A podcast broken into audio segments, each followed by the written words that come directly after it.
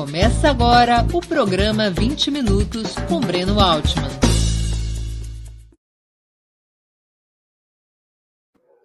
Bom dia. Hoje é 25 de maio de 2022. Estamos dando início a mais uma edição do programa 20 Minutos. Nosso entrevistado será o jornalista Carlos Alberto Júnior. Desde 2012, trabalha como, como roteirista e diretor de documentários, com pós-graduação na Universidade George Washington, dos Estados Unidos. Escreveu e dirigiu a minissérie documental Em Busca de Anselmo, sobre a trajetória de José Anselmo dos Santos, o Cabo Anselmo, em exibição atualmente na plataforma HBO, HBO, a pronúncia que preferirem. São cinco episódios contando a história do mais terrível agente infiltrado da ditadura em organizações de esquerda, levando à morte até mesmo sua companheira, grávida de um filho seu. Antes de começarmos a entrevista, queria pedir um pouquinho de paciência e atenção a vocês para o nosso imprescindível recado comercial.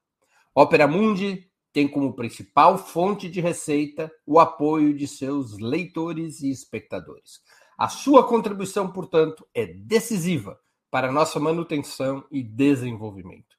Você pode contribuir de cinco formas. A primeira, tornando-se membro, tornando-se assinante solidário de Opera Mundi em nosso site, com uma colaboração mensal permanente. Basta acessar o endereço operamundi.com.br barra apoio. Eu vou repetir operamundi.com.br barra apoio.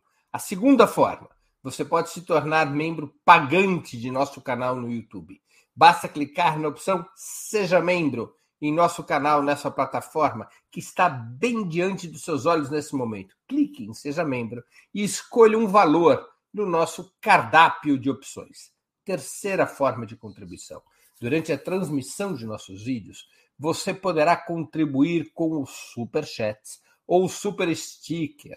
Normalmente, apenas quem paga esse ingresso quase simbólico ou é membro contribuinte de nosso canal tem suas perguntas lidas e respondidas por nossos convidados. Quarta forma de contribuição: se você assistir nossos programas após sua transmissão, nossos programas gravados, poderá contribuir através da ferramenta Valeu, valeu demais. Funciona exatamente como o Superchat, mas quando você estiver assistindo nossos programas gravados. Quinta forma de contribuição. A qualquer momento, você poderá fazer um Pix para a conta de Opera Mundi. Nossa chave nessa modalidade, nossa chave no Pix é apoie@operamundi.com.br. Eu vou repetir. Nossa chave no Pix é apoie@operamundi.com.br. A razão social é última instância editorial limitada. Além dessas cinco formas de contribuição, lembre-se sempre de dar like, de clicar no sininho e compartilhar nossos programas com os seus amigos e nos seus grupos. São ações simples que aumentam nossa audiência e engajamento, ampliando também nossa receita publicitária, tanto no site quanto no YouTube. Saco vazio não para de pé. Opera Mundi não é uma igreja evangélica, mas depende do dízimo dos seus leitores e espectadores. Contra as fake news, a única opção é o jornalismo de qualidade. O jornalismo de qualidade é o único caminho para, garantir que a verdade esteja acima de tudo. E a sustentação do, de um jornalismo de qualidade depende de vocês que estão nos assistindo. Bom dia, Carlos Alberto. Muito obrigado por aceitar nosso convite. Uma honra ter sua presença no 20 Minutos. Obrigado, Breno. Eu que agradeço aí, uma satisfação poder conversar com você aí, a sua audiência, sobre esse projeto. Antes da gente começar a entrevista, eu vou pedir à nossa produção que coloque no ar o trailer do documentário em busca de Anselmo, para vocês ficarem com um gostinho de quero mais. O trailer do documentário, por favor. Alexandre da Silva Montenegro nasceu em Belém do São Francisco, Pernambuco, no dia 10 de fevereiro de 1945. Por que você está falando em terceira pessoa? Ele. tá bom. tá bom. Então vamos lá. É, dá para vocês fazerem um corte? Anselmo Casa, take 2.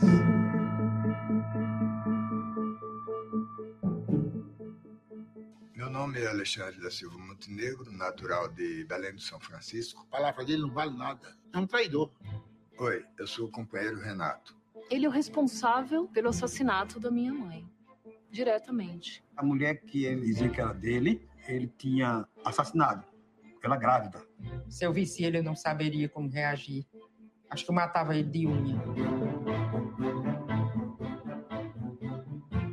Forças de segurança comunicaram a morte de seis terroristas em Pernambuco. Eu até hoje não sei exatamente como aquilo aconteceu, mas não há dúvida de que os corpos foram colocados ali dentro. Meu nome é Américo Balduino Santos. E ele botou aquela pistola na mesa e girou assim, sabe que ele tem que andar bem disfarçado e bem armado. Tem a capacidade de ganhar confiança dos outros. Era um tão bom relações públicas, tinha tanto isso que se chama carisma, que não se podia duvidar daquele sujeito que enfrentava, dizia tudo que queria e atacava. Eu não existo.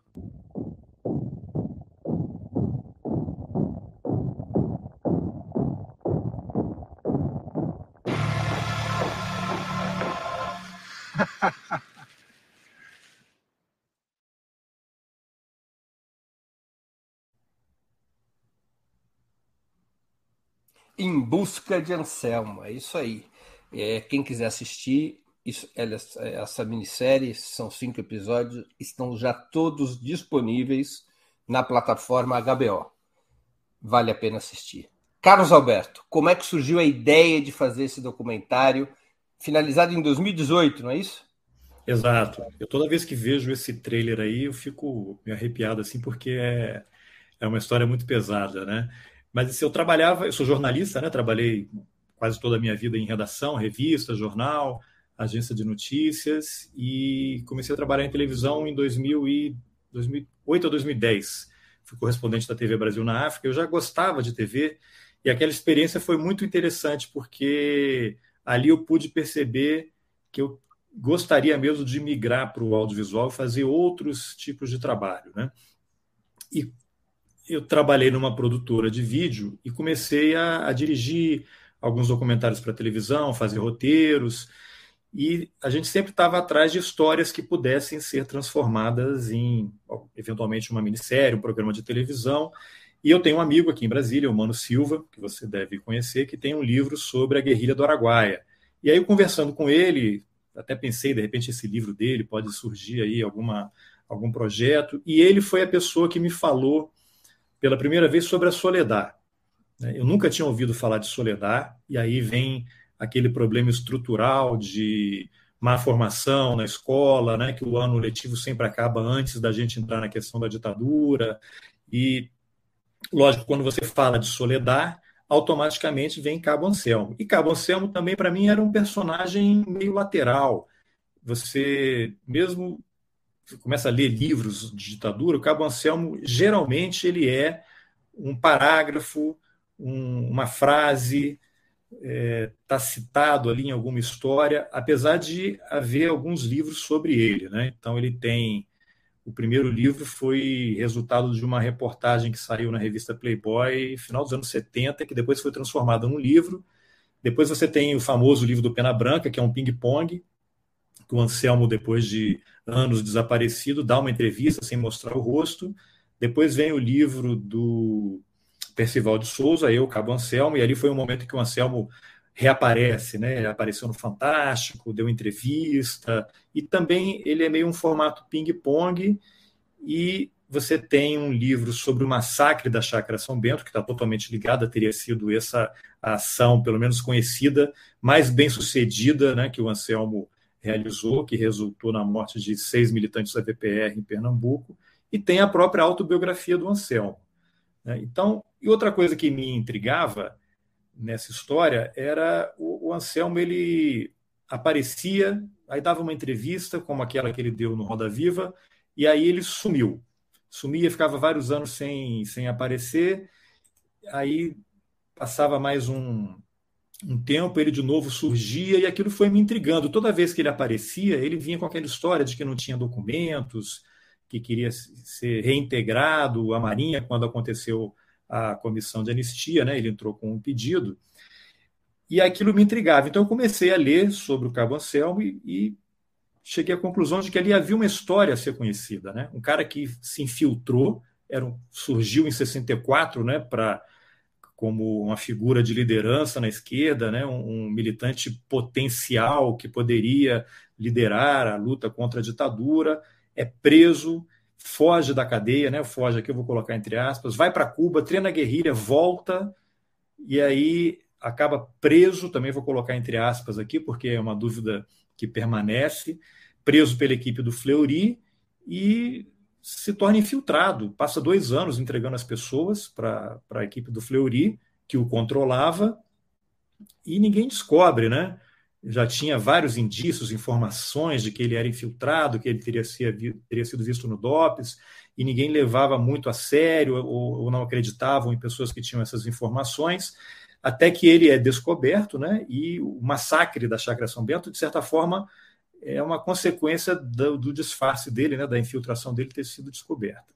E então eu achei que havia uma história a ser contada ali, mas o primeiro desafio era eu tenho que achar o Anselmo, né? Porque o que eu havia imaginado é, é uma, essa história precisa do Cabo Anselmo, senão eu poderia fazer qualquer outra coisa, né? Seria qualquer outro documentário, qualquer outro programa, menos este que nós realizamos. E aí tem um outro amigo aqui em Brasília, também jornalista, o, o Leonel Rocha, que já havia entrevistado o Anselmo por conta da ação que ele entrou na comissão de anistia. E aí eu falei com o Leonel, o Leonel me passou um telefone que não funcionava e, e ninguém dava errado, depois ele me passou um outro número, olha, esse aqui é o número do Anselmo. Aí eu ligo, um dia à noite, isso outubro de 2015, e o Anselmo atende. E eu me apresento, falo que tenho a ideia de fazer esse projeto, ele muito receptivo, e falo que eu gostaria de contar essa história, que sempre me intrigou, a história dos documentos que ele não tem, ele vive com identidade falsa porque o Estado desapareceu com tudo dele e tal. E ele aceita. Ele, ele é uma pessoa muito vaidosa, quem assistiu a série pode perceber que a vaidade é algo que o move. E aí eu falei com ele, bom, então, já que você aceita, essa era a primeira informação que eu precisava, né? Porque sem a sua concordância não existe projeto, seria qualquer outra coisa. E aí eu fui atrás de parceiros para poder colocar o projeto em pé. Você está sem som aí. Eu vou te fazer a pergunta que o Antônio Carlos Sou faz na própria série. Ele pediu algo em troca? Ele pediu dinheiro? Ele, na verdade, essa questão, todo mundo todo mundo. Né? Várias pessoas ficaram fazem críticas, né? Você deu dinheiro para o Anselmo, né? Já fizeram uma pergunta assim: é, eu queria saber quanto é que um assassino recebe depois para contar a sua história. E isso tem uma resposta muito simples.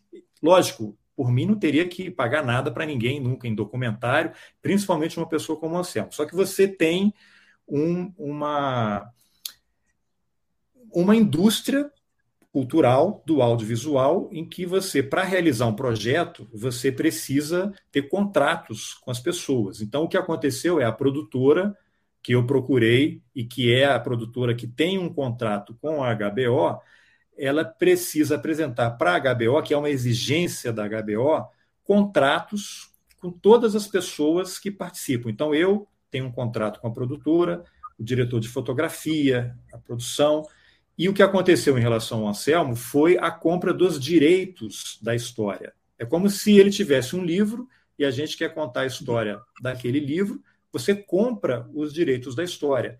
Sem essa compra de direitos, um contrato formalizando isso, a HBO nem ia conversar com a gente. Então, o que aconteceu é isso. Aí me pergunta ah, quanto é que ele recebeu, um milhão e quinhentos mil. Eu não sei, porque isso é um contrato entre a produtora e o Anselmo. Nós todos temos cláusula de confidencialidade, Agora, isso é uma questão menor em relação a. Eu acho que, lógico, o Anselmo tinha que ter sido preso há muitos anos. Né? Nós, como sociedade, falhamos em permitir que esse cara morresse de doença aos 81 anos de idade sem nunca ter pego, ele e tantos outros. Então, a gente focar nessa questão financeira é uma perda de tempo, é perder o foco do que realmente interessa. Agora, há um, uma questão prática, objetiva, que o canal exige um contrato, a compra dos direitos da história. Ele não poderia contar essa história para nenhuma outra pessoa.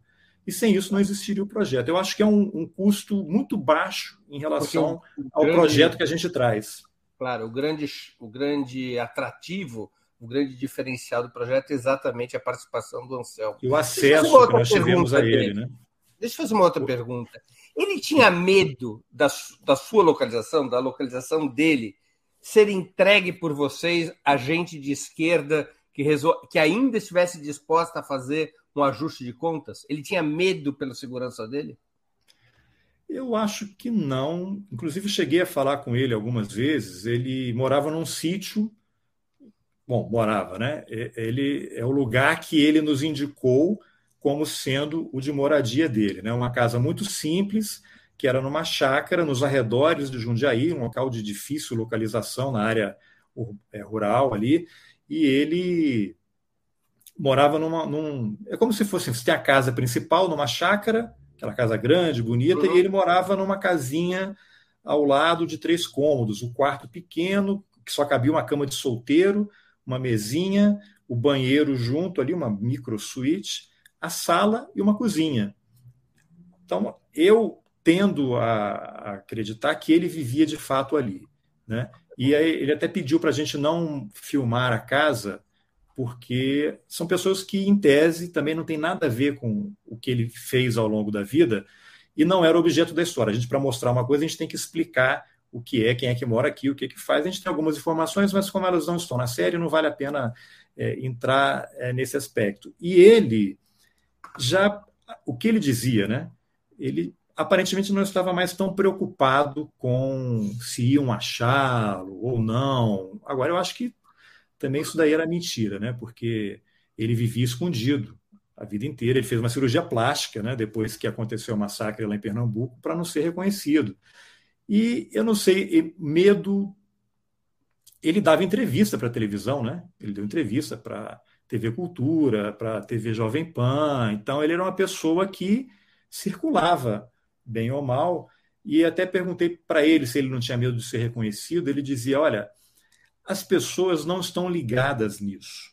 As pessoas não sabem quem eu sou. É um grupo pequeno que está preocupado com isso. Ele, eu lembro que ele me contou que depois que ele deu entrevista no Roda Viva, na TV Cultura, ele foi para a rodoviária pegar um ônibus para Jundiaí. Isso é a história que ele me contou no dia seguinte. E aí uma pessoa o reconheceu. Ah, eu vi você ontem na TV, mas assim, aparentemente a pessoa não tinha a menor ideia do que ele tinha falado, de quem se tratava, qual era a importância do Anselmo naquele período e o que ele praticou. E várias pessoas que eu entrevistei, vários ex-guerrilheiros, é, não só que eu entrevistei, mas que eu tive contato ao longo da produção, me pediram com certa insistência o endereço do Anselmo queriam ir lá ter algum tipo de conversa com a Anselmo, que eu prefiro não fazer é, nenhuma especulação. Mas acho que ele, ele, tinha, ele é um cara que vivia escondido, ele tinha medo, né? Quem é que não tem medo de morrer? Né? Depois de tudo que fez, mais medo ainda. Pois é. Carlos Alberto, você optou por um roteiro que deixou Anselmo relativamente livre para contar a sua versão sobre os fatos, contrapondo-a somente a outros depoimentos para fazer um acerto de contas, não é um spoiler, mas para fazer uma, digamos assim, um balanço final apenas no último episódio. Por que, que você escolheu este caminho? Qual era a vantagem desse caminho? É, a questão do Anselmo, eu até faço informalmente umas perguntas para pessoas que eu conheço, se eles sabem quem foi o Cabo Anselmo. As pessoas não têm a menor ideia de quem foi o Cabo Anselmo. Eu faço de propósito, eu convivo com pessoas com nível superior, diplomatas, jornalistas, pessoas que, em tese, teriam até uma obrigação de conhecer a história. E quando eu falo Cabo Anselmo, vem sempre aquela reação: ah, sim, é Cabo Anselmo. Aí você vê que a pessoa não sabe. Eu mesmo sabia pouquíssimo do Cabo Anselmo. O meu conhecimento de Cabo Anselmo era do parágrafo que ele aparecia num livro que eu havia lido. Né? Depois que eu me interessei pelo projeto, foi que eu fui fazer uma pesquisa para descobrir quem é esse cara. Então as pessoas não estão ligadas, como o próprio Anselmo diz. O Anselmo não está no radar das pessoas, coisas que aconteceram há quase 50 anos, as pessoas estão em outra, né? Lógico que com esse governo agora você tem esse revival aí, né, de, de elogio à ditadura, de elogio a torturadores, então muda um pouco de figura. Mas o Anselmo, com 80 anos, ninguém mais sabia dele, né? Massacre da Chácara São Bento, quem é que sabe? Eu até pergunto para você se sabia detalhes, você provavelmente sabia, por conta da sua trajetória, um pouco da história, mas faça um teste informal, até os ouvintes aí, quem está assistindo, quem foi Cabo Anselmo? Vocês que estão acompanhando a entrevista sabiam quem era o Cabo Anselmo? O que, que ele fez? Então, é, a ideia era. Aí tem a coisa da personalidade do Anselmo, que é uma pessoa muito vaidosa, ele é simpaticíssimo, era né, simpaticíssimo, é, sedutor, envolvente, culto, agradável. Se você não soubesse o que ele tinha feito, era uma pessoa que você conviveria tranquilamente, né? Tranquilamente. Então, a ideia era assim, como ninguém sabe quem é o Cabo Anselmo, eu precisava apresentar esse personagem para as pessoas. Não adianta eu chegar falando de um. Mas aí são opções, né? Você pode começar pelo fim, depois ser contra, né? Até a gente, o primeiro e o segundo episódio, na primeira versão que a gente fez, ela estava meio ao contrário. A história de vida dele de infância estava no segundo episódio. Aí, numa conversa com a HBO, eles sugeriram, e a gente, depois de reuniões internas, achou interessante aceitar a sugestão deles, apesar da HBO não ter nenhuma. É, digo, não ascendência, né? eles, lógico, eles estavam financiando o projeto, mas a decisão de como a série seria contada era nossa. Eles poderiam dar sugestões, mas eles não poderiam impor nada à nossa narrativa. Então a gente teve liberdade total para contar a história que a gente quis. Eles não vetaram, não impuseram, não sugeriram nada. Mas aí depois a gente achou interessante, conversando com o Camilo Cavalcante, que é o produtor da série, e outras pessoas da equipe, fazer realmente uma coisa linear. Quem é esse Anselmo? Qual é a origem dele? Como é que ele vai para a Marinha? Como é que ele se torna essa liderança?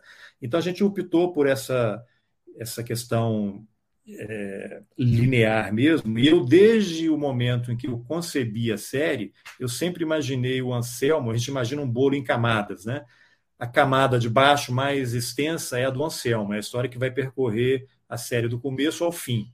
Sobre essa camada estão sobrepostas outras camadas, com o momento histórico, o pré-golpe, o golpe, a rebelião dos marinheiros, o AI-5, e aí você tem personagens que conheceram e conviveram com o Anselmo na infância, na adolescência, quando ele, ele entra na marinha, quando ele vai para a luta armada, né, luta armada em termos, né, porque ele de fato nunca combateu a ditadura, né, ele estava lá na entrou na VPR para poder conseguir sair de Cuba. O Brizola desistiu da guerrilha lá do Caparaó, né, e abandonou o pessoal em Cuba. A única forma que ele conseguiu de sair de Cuba era entrar na VPR e o Onofre Pinto leva o pessoal todo de volta aqui para o Brasil.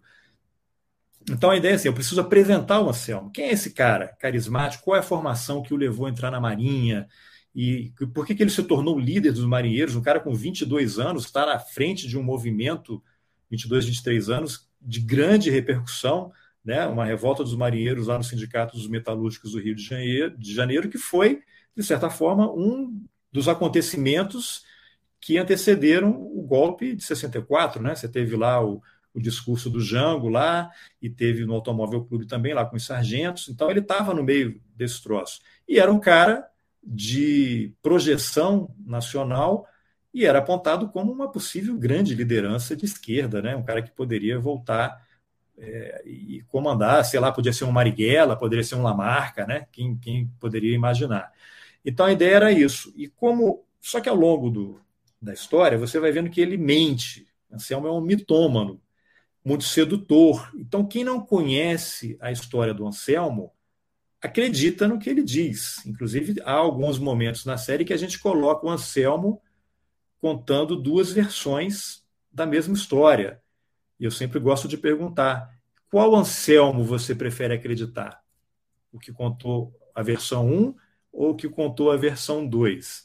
Então, para a gente desconstruir o Anselmo, você só desconstrói algo que foi construído. Nós precisávamos construir e, de certa forma, fazer as pessoas serem envolvidas, serem seduzidas pelo Anselmo e, e achavam, nossa, mas ele é um cara que tinha todos esses ideais e foi levado para essa confusão toda, como é que ele se torna essa pessoa. Então, antes da gente mostrar a real personalidade dele, a gente tinha que deixá-lo falar. Eu até fui questionado por algumas pessoas, ah, por que que você, quando estava filmando o Anselmo lá no Memorial da Resistência, no antigo DOPS em São Paulo, e a, tinha uma parede ali com uma linha do tempo, com vários momentos históricos, e aí ele chega eu não sabia que ia ter aquela imagem ali naquela sala, em que está o massacre da Chácara São Bento. É, você está sem áudio de novo aí. Massacre da Chácara São Bento. Ele passa a mão ali e fala. E aí ele começa a contar uma das mentiras dele. Aí fui questionado: mas por que você não interrompeu ele e falou que aquilo é mentira? Aquilo foi o primeiro dia de filmagem. Imagina, um projeto de cinco episódios, de uma hora cada um. Se eu o primeiro contato gravando com o Anselmo, ele vai falar uma coisa, eu vou dizer que aquilo é mentira, acabou a série, né? Ele vai embora, bom, se você sabe tudo, para que você está me entrevistando, né? Então, para pegar mentira, você tem que deixar a pessoa falar mentira. Porque se eu vou ficar cortando o cara toda hora, não tem série, não tem projeto, e não existe isso que a gente acabou realizando. Não sei se te respondi. Claro. Carlos Roberto, você não teve o receio de humanizar a imagem do Cabo Anselmo, um homem que foi capaz de levar à morte sua própria companheira, ainda por cima grávida. A sua companheira, Soledad, é um dos assassinados na Chácara São Bento, um dos seis combatentes assassinados na Chácara São Bento por obra e graça do Cabo Anselmo. Aqui está no ar a foto dos seis assassinados. No canto superior direito é a Soledad, que era companheira do Cabo Anselmo e que foi assassinada grávida, embora o Cabo Anselmo negue sua gravidez. Eu recebi essa acusação também várias vezes. Você está humanizando o Anselmo. E aí, conversando com a Inhaçandi, que é a filha da Soledade do José Maria, que tem uma participação enorme na série, ela me falou, eu comentei com ela né, disso, ela, sim, mas é, bem ou mal, o Anselmo ele é um ser humano. Como é que nós vamos humanizar, né? É lógico, eu sei que é o que está contido nessa pergunta e nesse questionamento, né? Quem conviveu com ele, quem é sobrevivente, quem é vítima, quem é parente de alguém que morreu nas mãos do Anselmo, é natural que essa pessoa tenha um ódio e queira que o Anselmo já estivesse morto, ou que tenha sofrido, torturado, que tenha sido preso. Eu entendo isso. Agora, acho que volta um pouco à minha resposta anterior o, Anselmo ele tem uma história, ele nasceu, ele não nasceu essa pessoa, né? Quais, eu precisava contar quais foram as circunstâncias que levaram o Anselmo a fazer essas opções. Por que ele fez essas escolhas? E aí a minha percepção, depois de ouvi-lo e ouvir outras pessoas, e se você assiste a série, você vai percebendo que o Anselmo, de fato, ele não é protagonista da própria história porque ele nasceu lá em Itaporanga da Ajuda, filho do patrão da mãe dele. Então, até os seis anos de idade, ele cresceu achando que os pais eram aquele que ele chamava de padrinho e a mãe era, era a madrinha. E só aos seis anos, quando ele vai ser registrado, ele descobre, ao ver na certidão, que o nome da mãe era outro, não era a pessoa que ele achava que era mãe, que nem vivia lá.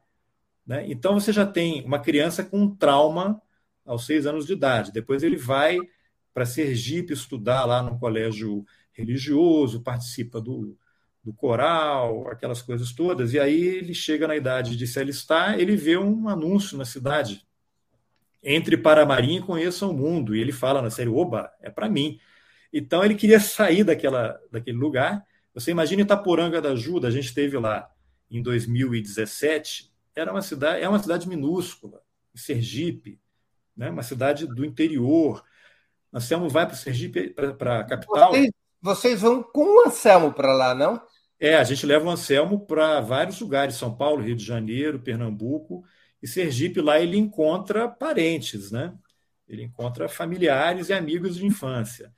Em então, algum ele... momento houve encontro do Anselmo com algum ex-militante, com algum militante da luta armada? Não, eu até tentei, pensei em fazer isso não, na minha ideia original. Alguns até toparam, e aí, quando eu voltei a falar, disseram que não, porque iam matar o Anselmo.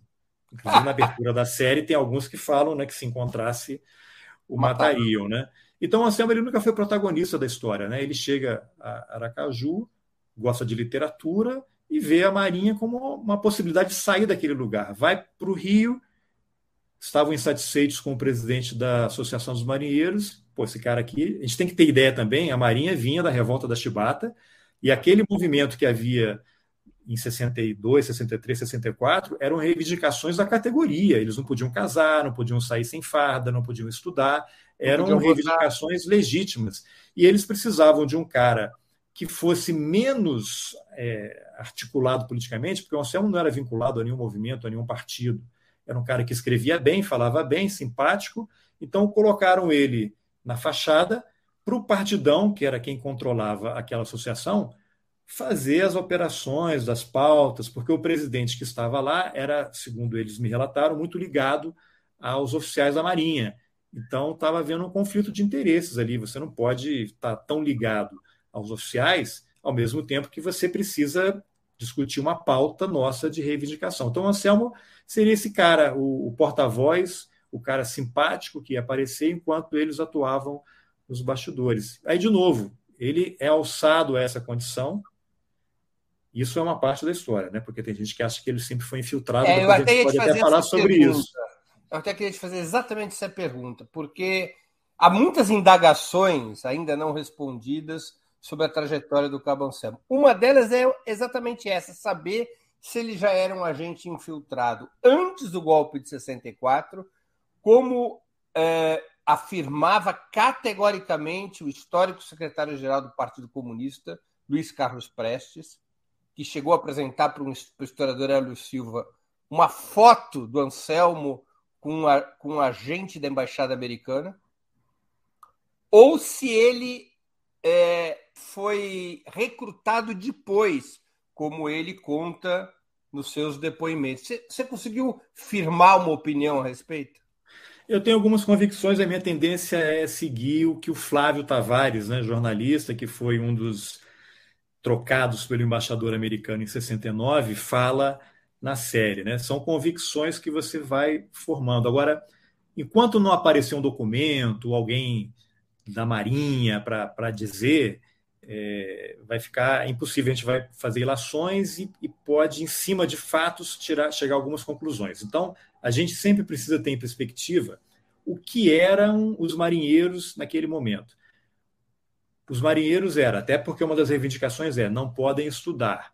Então, os marinheiros e os fuzileiros eram pessoas com baixa formação educacional, não tinham curso superior, talvez alguns nem tivessem o ensino médio de hoje, e isso criava uma. Você tinha uma base, os oficiais muito distantes deles, e aí você chega, é, o Anselmo se alista na Marinha e ele se destaca. Ele sabe escrever, ele sabe falar, ele tem leitura, ele gosta de cinema, teatro, literatura, como ele mesmo diz. Então, eu, eu imagino, né, a, minha, a minha avaliação é que os oficiais da Marinha, quando tem o alistamento, eu acho que isso sempre aconteceu na história e sempre acontece. Você tem aquele bando de jovens se alistando, os oficiais estão ali. Qual é o perfil de cada um? Esse cara pode ser utilizado em quê? Então, não seria surpresa se o pessoal da Marinha já o tivesse identificado no momento do alistamento. Olha, esse cara aqui é diferente, né? Então, eu não sei se ele vai, assim, vai ficar vinculado ao CENIMAR, que é o Centro de Informação da Marinha. Não sei se existiria algo formal de lotação dele, mas não seria surpresa se ele tivesse sido aproximado, abordado por um oficial da área de inteligência e oferecido benefícios. Olha, vamos trocar umas informações, vamos conversar de vez em quando aqui, você nos informa o que está acontecendo. E há farta literatura mostrando que o, os movimentos sindicais, associações dos militares estavam coalhados de informantes. Ok, adicionei ao Estava, meu telefone ligou aqui, deve ser a espionagem, hein? Ó. É, e aí é, há, há, relatos diversos, inclusive há livros mostrando que as assembleias dos marinheiros havia relatos, pessoas ali infiltradas, marinheiros mesmo, que falavam, faziam relatos do que tinha sido discutido e passavam para os oficiais da Marinha.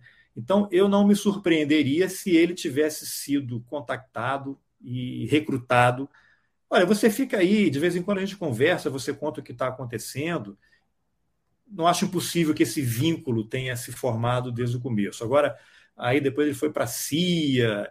São coisas sofisticadas, ele pode ter sido instrumentalizado, eu tendo a concordar com o Flávio Tavares, e ele ficou como um agente adormecido, né? Aquele cara que de tempos em tempos dá uma informação, recebe um benefício aqui e ali, uma vantagem, uma folga. Agora, enquanto ele foi, isso não está na série, mas enquanto ele era da associação, ele foi punido várias vezes. Ficou preso em prisão lá porque ele falava, dava entrevista, contrariava o regulamento. A carreira dele como marinheiro já estava comprometida.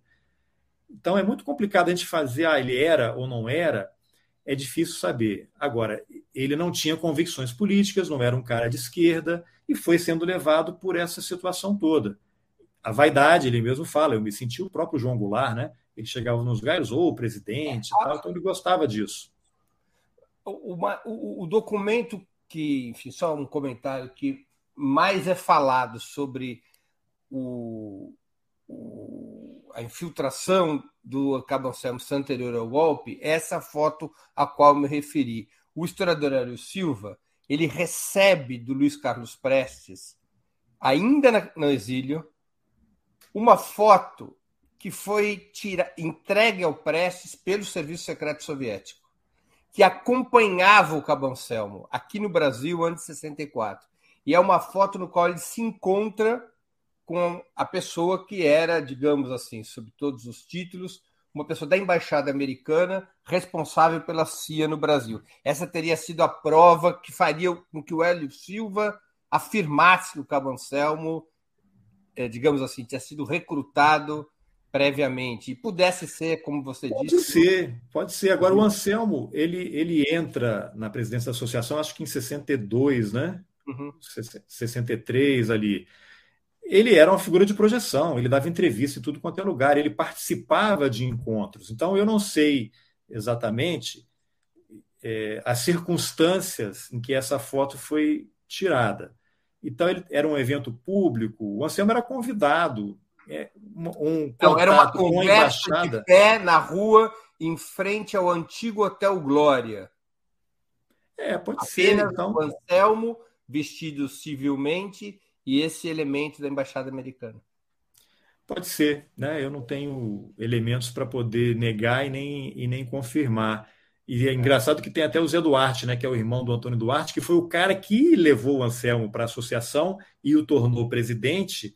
Ele o tá Zé Duarte fala, é, o Zé Duarte, inclusive, não acredita que o Anselmo já fosse infiltrado. Ele fala que o Anselmo foi virado quando foi preso lá em, em 71, quando ele volta de Cuba, e ele, ele, inclusive, ele faz uma crítica ao partidão, né? Eu falei, mas quem, é quem espalhou isso foi o partidão. Ele fala, mas eu por quê? Qual o interesse? Porque o partidão queria controlar tudo e ele ficava queimando todo mundo que fugia ao controle dele. Então, se pode ser. Agora, eu acho que depois de tantos anos, né, o governo americano tem aquela política de liberar documentos. Eu não sei se essa foto aí, como não é do governo americano, né, é da embaixada russa, do Serviço de Informação da Rússia. É, se o governo americano em algum momento divulgará algo que o Anselmo sempre foi infiltrado, não sei se tem ainda daqui a 100 anos só que eles vão divulgar, eu não, não tenho realmente como, como confirmar. Carlos Roberto, o documentário mostra uma espécie de quedograma da atuação do Anselmo, é uma linha do tempo apresentando as pessoas que teriam sido assassinadas pela repressão em função das delações do Cabo Anselmo. É, possível, é possível ter um número exato das vítimas dessa traição? Não, acho que isso é impossível, porque como é que funciona? Isso não é só na repressão, qualquer investigação policial acontece dessa forma. Né? Então, mesmo que a pessoa não, não seja uma infiltrada, vamos supor que você, Breno, é um cara que está aí querendo implementar a ditadura do proletariado. Né? Então, o governo militar atual chega lá, ó, vamos seguir o Breno, porque por, ele está por enquanto eu me, Por enquanto, eu estou me contentando em eleger um proletário. Pronto, então estamos juntos nessa. Mas aí a gente vê assim, então assim, ó, o Breno é um cara perigoso, vamos ficar de olho. Aí o general Heleno lá destaca um cara da ABIN para seguir você. Aí você vai e me convida para essa entrevista aqui. Aí o, o cara entrevistou o Carlos Alberto Júnior, vamos monitorar. Então eu começo a ser seguido. Aí eu vou tomar um café e encontro um amigo aqui em frente a um café. Aí o cara tira uma foto, igual tiraram do Anselmo lá com o cara da embaixada americana. Aí esse cara que eu me encontrei começa a ser seguido. Então, você que não é um agente infiltrado, me levou os caras até mim e eu levei até outra pessoa. Agora, imagina um cara infiltrado como o Anselmo. Ele tinha os pontos e ele ia encontrar com um cara de uma organização. O Anselmo estava monitorado. Ele encontrava com alguém, essa pessoa era seguida.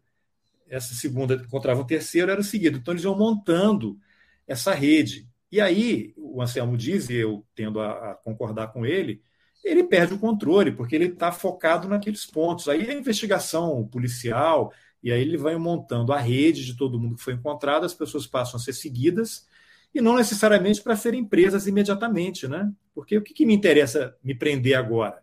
É melhor saber quem eu me encontrei, essa pessoa que eu encontrei vai, e aí prende no momento certo, ou nunca prende, porque é interessante deixar essa pessoa solta, fazendo contatos, porque vão levar os investigadores a outras informações. Então, esse número de quantos caíram por conta do Anselmo, eu acho impossível saber, né? muito complicado, e isso acabam investigações paralelas que se entrecruzam em algum momento, acabam.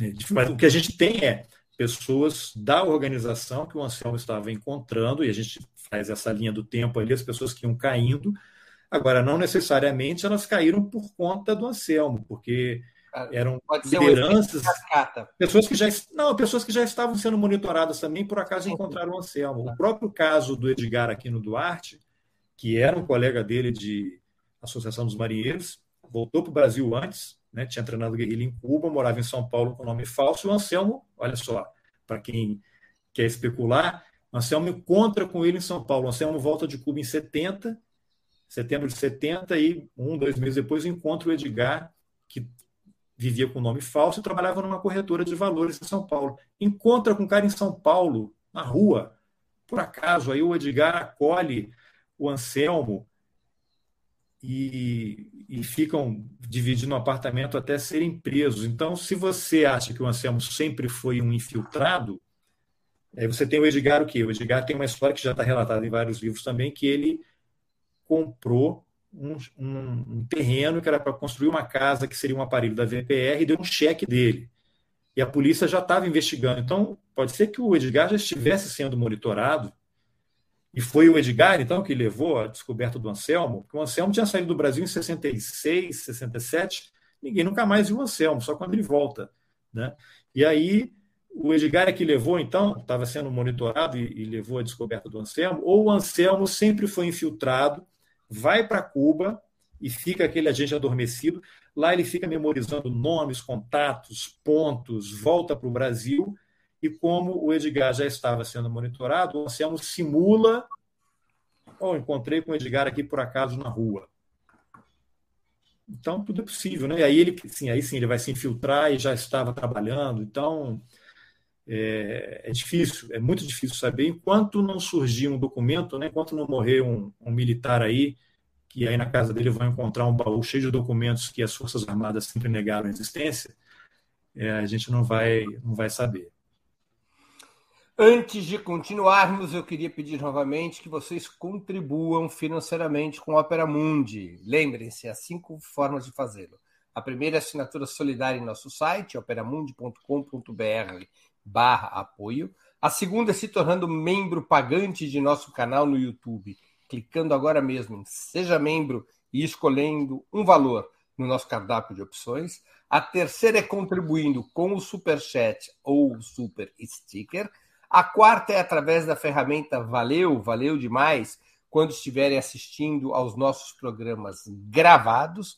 E a quinta é através do Pix. Nossa chave é apoie.com operamundi.com.br. Eu vou repetir: apoie.operamundi.com.br. Nossa razão social é última instância editorial limitada. É...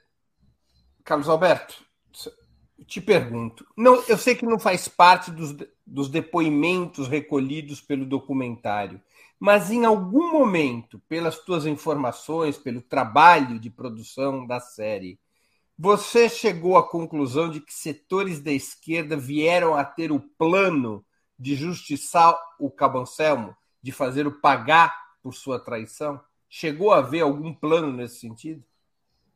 Plano formal, assim, de, das pessoas se organizarem, eu não, não saberia dizer. Eu sei que vários militantes falaram para mim, não é nem é fonte primária mesmo, que queriam matá-lo, né? que queriam justiçá-lo, queriam o endereço dele.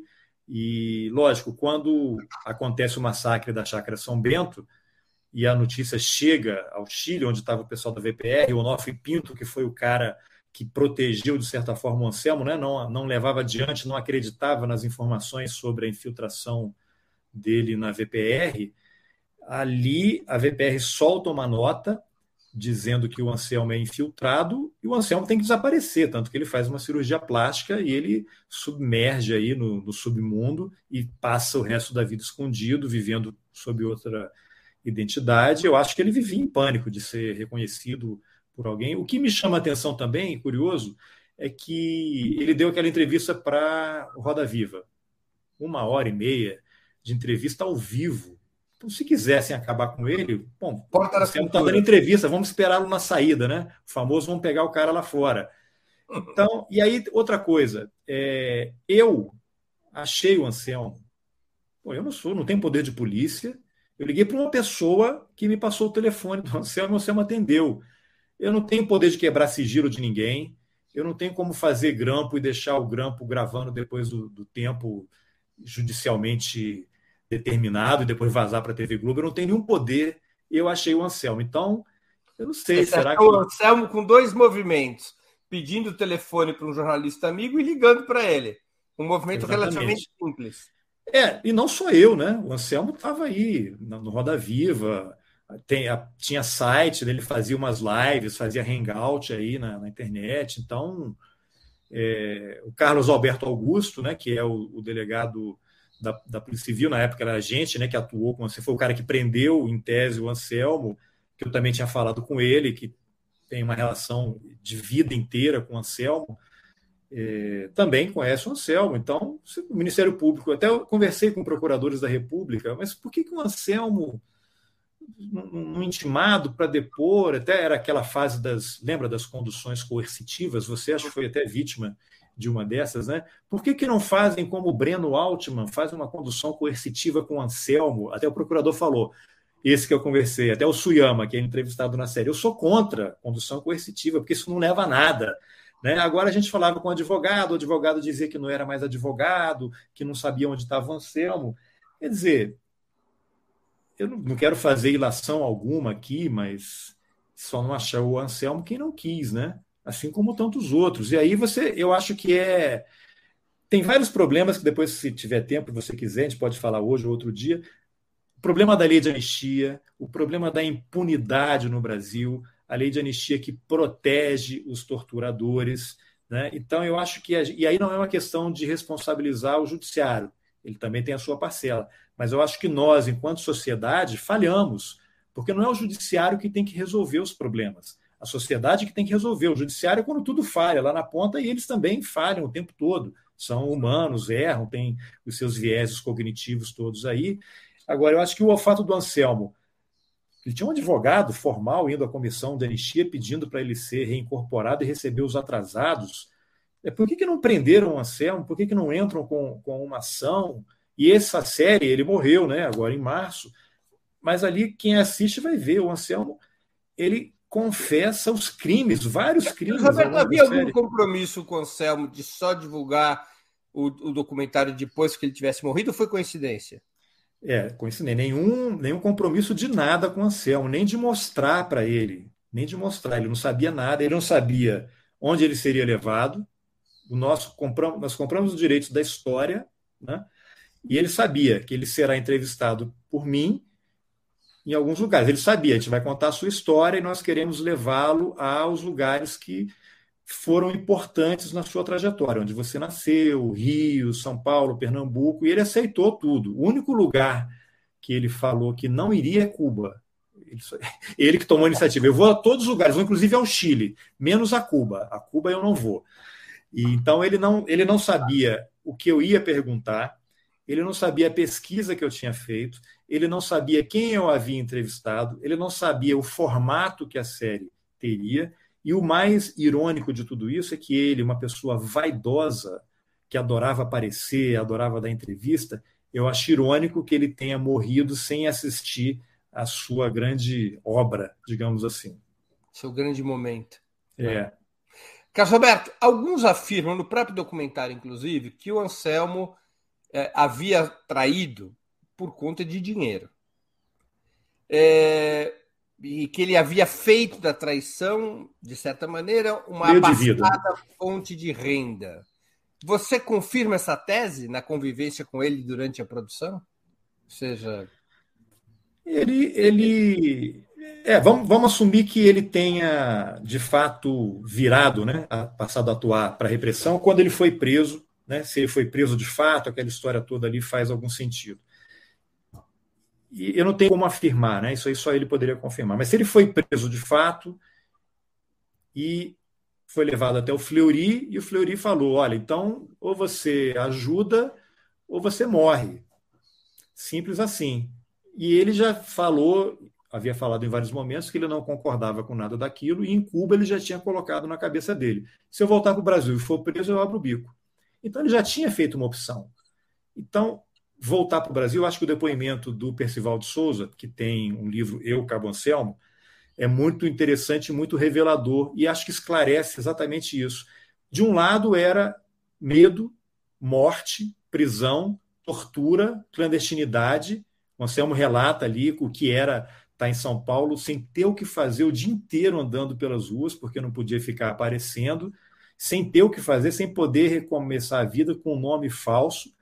Do outro lado era o Fleury, uma das pessoas mais poderosas do Brasil naquele momento, que tinha oferecia dinheiro, oferecia um status, é, estava achando o máximo ter um Anselmo como infiltrado ou um cachorro, né, para usar o termo da ditadura para quem atuava como infiltrado e informante, né, controlado pelo Fleury, e ele ninguém imaginava que o Fleury fosse morrer em 79, né, naquele episódio ainda que pouca gente acha que foi acidente e tal. Esse Mas é outro o... grande documentário, Sérgio. Exatamente. Exatamente. Então o Anselmo, ele, eu acho que ele foi muito pragmático, eu acho que ele não acreditava em nada disso que acontecia, que ele tinha vivido, no que ele viu em Cuba, achava aquilo um erro, e aí ele começa a resolver na cabeça dele, a, a racionalizar. Eu quero, e começa a acreditar nas próprias mentiras, né? Eu quero ajudar a acabar com essa luta armada, a nossa juventude está morrendo, e ele também era afetado pela propaganda da ditadura, que ele mesmo admite isso, né? Comercial na TV, esse é um país que vai para frente, aquelas músicas, Brasil Grande, Ame ou Deixo. Eu acho que ele foi igual, é como se ele tivesse, naquele período, num grupo de WhatsApp de extrema-direita, que ele começa a acreditar nas, próprias, nas próprias mentiras e na, naquelas narrativas que são contadas ali.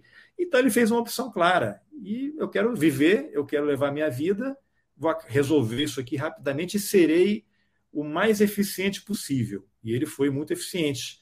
Né? E então, acho que ele.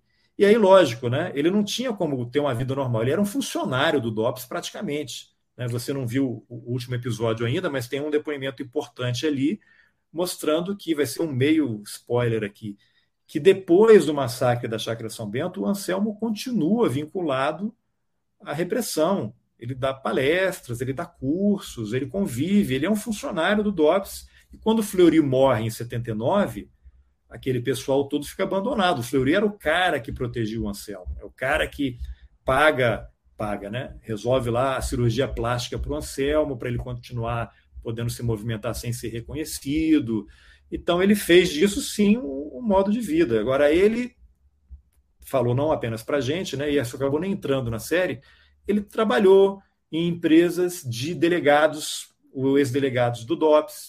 O cara era delegado e tinha uma empresa disso ou daquilo. Ele diz ele que teve um, um relacionamento com uma, uma mulher, ele fazia consultoria para empresas, né? tem um enteado que ele ajudou a criar. Então ele, de alguma forma, tentou reconstruir a vida dele Ele com não, esse nome falso. foi, ele não foi sustentado pelos militares até o final da vida. Ou seja, não havia nenhum Não tenho, não tenho como dizer isso. para remunerar os cachorros. Não, eu acho que, pelo que ele diz, não, e eu tendo a achar assim. O que acontece é, ele pedia ajuda é, e, e eventualmente recebia. Eu acho que quando ele estava vinculado formalmente ali, formalmente entre aspas, ao DOPS, ele devia ter um salário, certamente, porque ele estava vivendo daquilo, ele tinha que ter uma remuneração, né, até para comer, pagar aluguel, alguma coisa assim. Então ele devia estar na folha nesse orçamento secreto, digamos assim, do DOPS para bancar esse pessoal. Aí, quando o Fleury morre, eu não sei o que acontece. Aí você tem fatos históricos, você tem a lei de anistia, né? aí acaba a ditadura, volta a, redemocratização, essas coisas começam a ficar mais complicadas, já não havia como justificar isso. Se ele fosse, ele era da Marinha, mas ele tinha sido expulso, foi condenado, foi embora e estava na clandestinidade ao contrário de militares, agentes da repressão. Vou citar o caso clássico: os dois militares que explodiram a bomba lá no Rio Centro. Né? A bomba explodiu no colo de um deles, um morreu, o outro continuou. Então, todo mundo que era agente da repressão, policial, civil, policial militar, da Marinha, Exército Aeronáutico, esse pessoal continuou com seu salário, com seus empregos, com seus cargos, foram promovidos. Né? O Ustra só não chegou a general porque a Beth Mendes encontrou com ele lá ele em. Chegou general quando passa Uruguai. para reserva, né? Ele não, não, morre ele, ele passa com a, com a renda, né? A salário, É. mas ele não tem o título de general. Então, ele, ele só não foi promovido, não teve uma carreira mais exitosa, digamos assim, porque a Beth Mendes encontrou com ele como adido militar na Embaixada do Uruguai. Né? Senão ele estaria aí, né? É... No lugar do Augusto Helena. É, não porque morreu em 2015 de câncer, né? Mas assim, é, por essa fatalidade, mas ele idolatrado pelo Heleno, pelo Braga Neto, pelo Mourão. Então, o pessoal que era agente do Estado, servidor, esses aí não aconteceu nada com eles, continuam recebendo salário, se aposentaram, foram promovidos. O Anselmo, como não estava na estrutura, acabou tendo que operar na margem e ele tem gente que ajuda, que o ajudou até o fim da vida. Agora, quando é que ele deixou de trabalhar para a ditadura e para o aparato repressivo? Acho que nunca. Acho até que o nunca. fim da ditadura. Sim, ele, ele. É que você não viu o último episódio, né? Eu não sei se eu dou spoiler aqui para o pessoal, mas ele fala que ele, ele era chamado para dar palestras. Ele disse que uma vez ele deu uma palestra, isso está em livros também. Ele Sim. deu uma palestra para generais chilenos no Rio de Janeiro. Ficou uma semana lá e foi remunerado por isso. Imagina o Brasil treinando a ditadura chilena, né? E o Anselmo dava palestra, dava aula para os policiais do DOPS. Tem um policial lá que fala, ele dava aula para a gente aqui, como é que a gente deve lidar, como é que os terroristas, entre aspas, operam, né, para a gente não ser morto numa emboscada por esse pessoal. Então, ele, ele tinha um vínculo formal, ele estava numa folha de pagamento paralela ali da, do DOPS. Né? Um fundo qualquer, claro. Agora, uma pergunta que me chamou a atenção na série, nos quatro episódios que eu vi, ainda estou devendo o quinto episódio. A, o papel do Onofre Pinto. Houve muitas suspeitas ao longo dos anos de que o próprio Onofre também seria um agente infiltrado e que por isso teria protegido o Cabancebo. O Onofre é um desaparecido, mas se sabe que alguns dos desaparecidos é, é, sempre houve a suspeita né, que alguns desaparecidos eram agentes da polícia. Essa lentidão da direção da VPR, em particular do Onofre Pinto, a reagir contra os indícios mais do que evidentes de que o Anselmo estava fazendo um estrago, é, qual, qual, é a tua reflexão a esse respeito? Eu vou agregar uma outra pergunta, ainda que, que seja completamente diferente. Há uma passagem na própria, na terceira, no terceiro ou quarto episódio em que a própria filha da Soledad, que tem um nome. É, Nhaçandi. Nhaçandi. Nhaçandi. Ela fica perplexa de como a mãe não reage É, a mãe, a Soledad, era filha de um dirigente comunista paraguaio, era um quadro experimentado, preparado. Ela não só é, não se dá conta dos movimentos do Cabo Anselmo, como ela rechaça uma denúncia que vem do exterior, aí já do próprio Onofre, dizendo que o Anselmo era um cachorro, que era um agente infiltrado. Ela refuta isso, embora venha essa informação. Caso Onofre, caso Soledad, como é que explica essa letargia em reagir?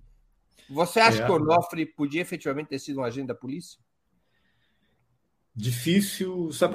Eu ouvi vários relatos, né, suspeitas de, de que ele tivesse sido agente. Agora, a trajetória do Onofre indica o contrário, né? O termo que a Inhaçandi usa na série é que a Soledad baixou a guarda, que pela primeira vez na vida ela estava numa situação normal, né? com um companheiro morando lá no Recife, com a vida dela, e aí por conta disso ela teria baixado a guarda e, e estaria apaixonada talvez pelo Anselmo, né?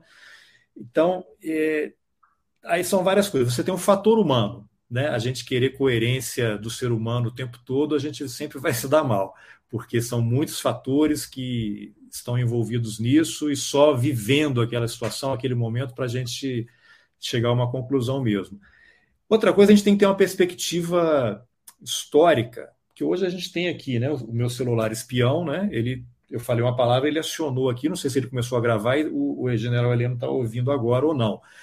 Mas a gente está falando de 1970, 71, 72. Eu tenho 52 anos de idade.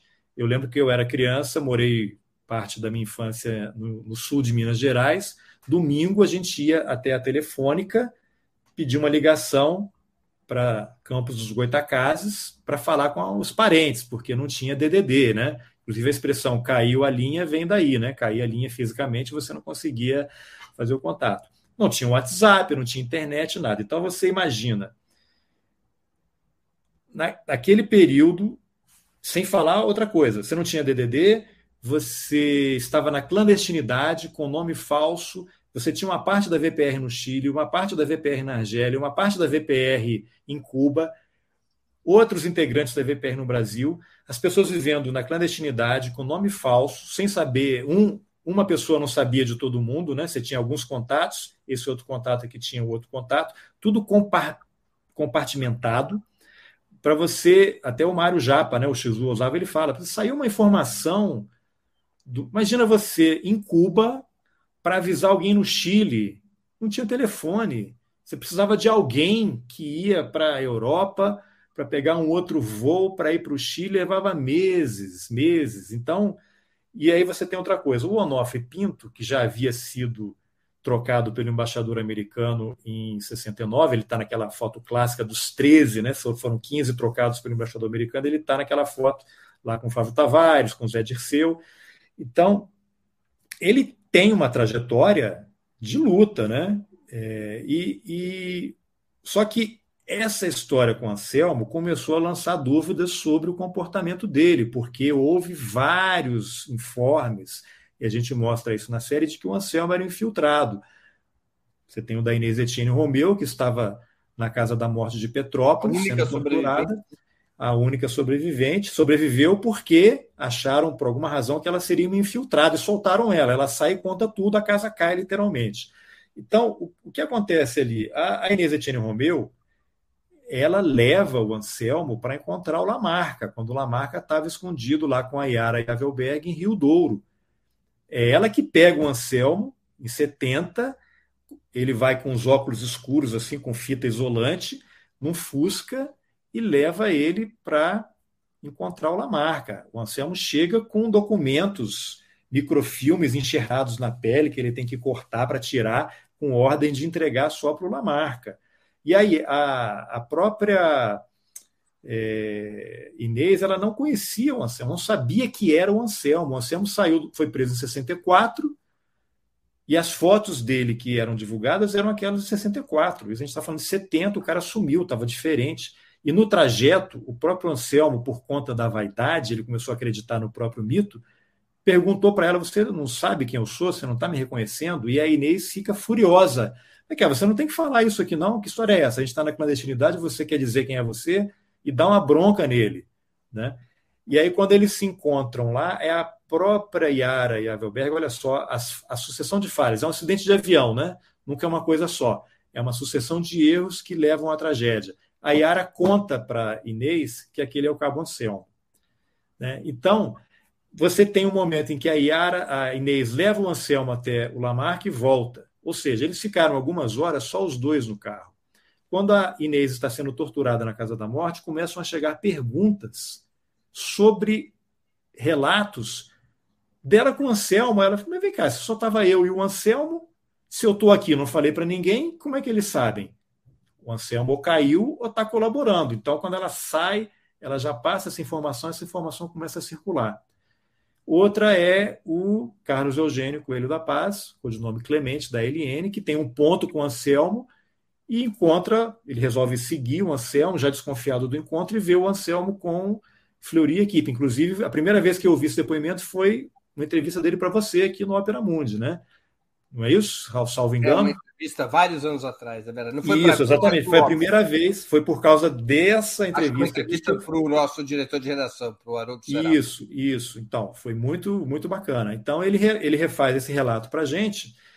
Então, você vê, e, e na série tem o Diógenes Carvalho, né, que também era da VPR, estava no Chile, e o Onofre chama o, Diógenes para encontrar o Cabo Anselmo lá. E o Diógenes já tinha informação, essas informações de que o Anselmo era infiltrado. Eu pergunto para o Diógenes: vem cá, você não questionou o Anselmo? Ele não, eu fiquei constrangido. Sim. Aí ele fala: não, não perguntei, mas é lógico que ele ia negar, né? Imagina, Anselmo, você é agente infiltrado? Ele vai falar o quê?